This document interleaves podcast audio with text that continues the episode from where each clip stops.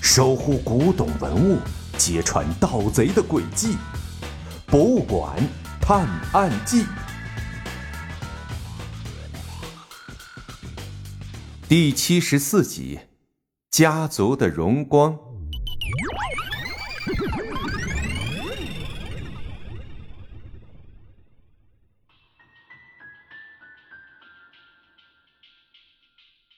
进入金老先生家的屋子，就感觉到了一种文化的积淀。这个并不大的房子里堆满了各种书籍，除了餐桌之外，几乎没有什么多余的空间让人停留。金老先生，您家有好多书啊！小盲道感叹道：“哎，我这辈子就读书这么一个爱好，读过的旧书又舍不得扔。”时间长了，就攒了这些个数。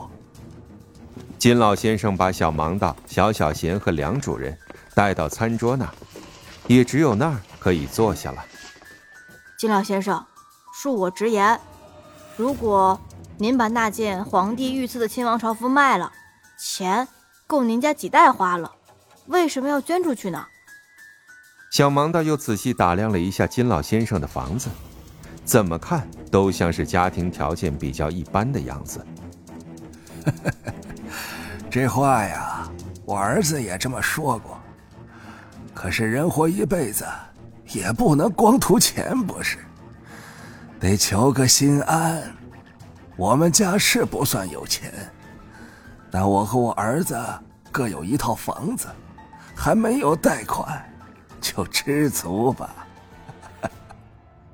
金老先生微笑着挥了挥手，回头看看他那些书，好像在说：“有这些，他就已经很满足了。”您儿子反对把那件文物捐出去？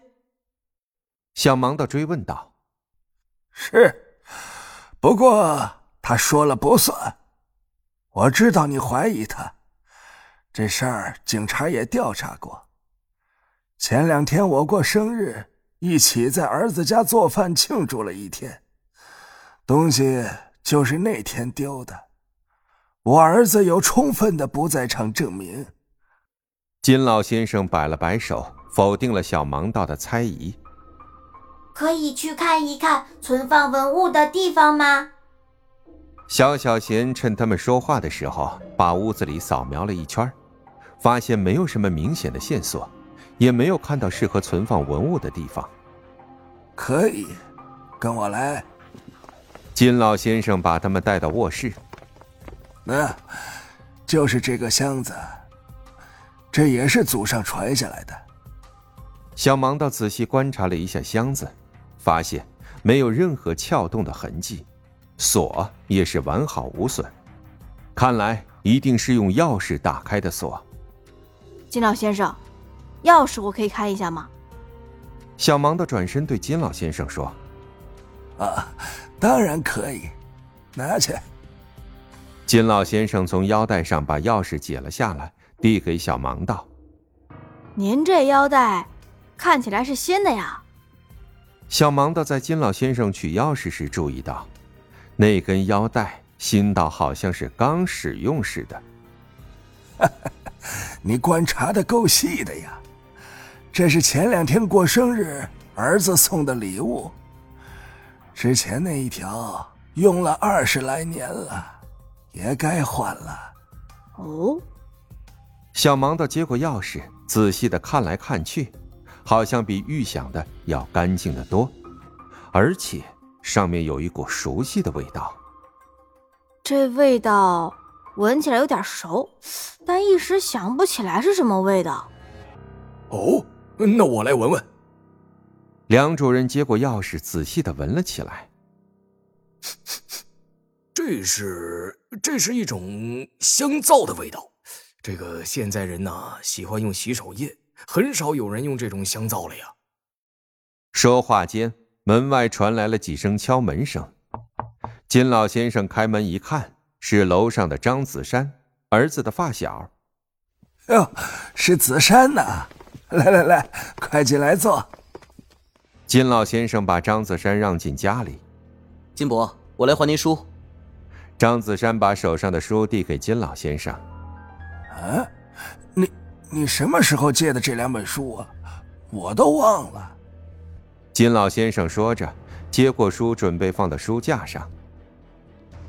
小盲道听到外面的说话，也从卧室里走了出来。啊，您家里有客人啊？那我就不打扰了。张子山准备转身离开。嗨，没事儿，这是天才侦探小盲道来帮我破案的。再坐会儿吧，啊。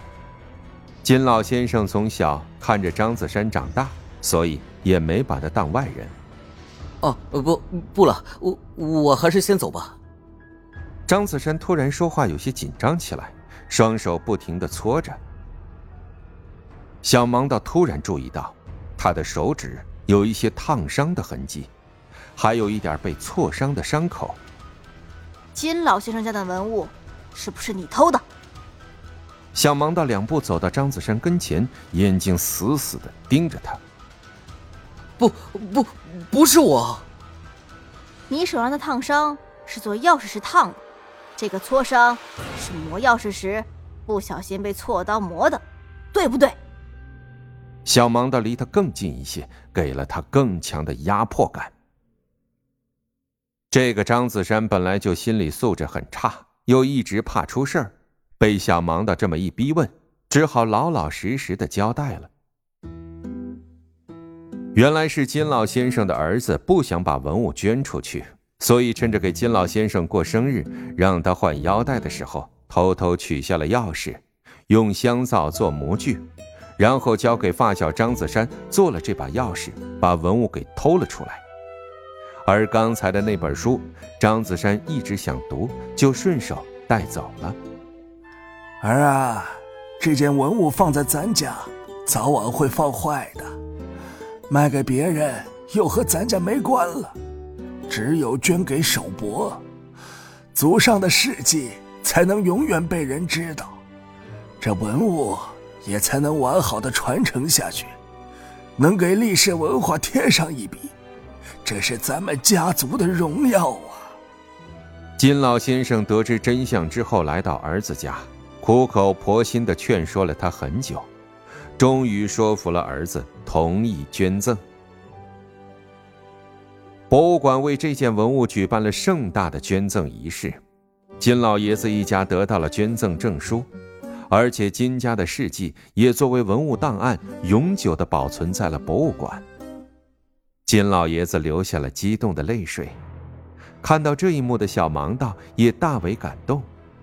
更觉得自己用侦探的技能保护国宝的使命，是无比光荣的了。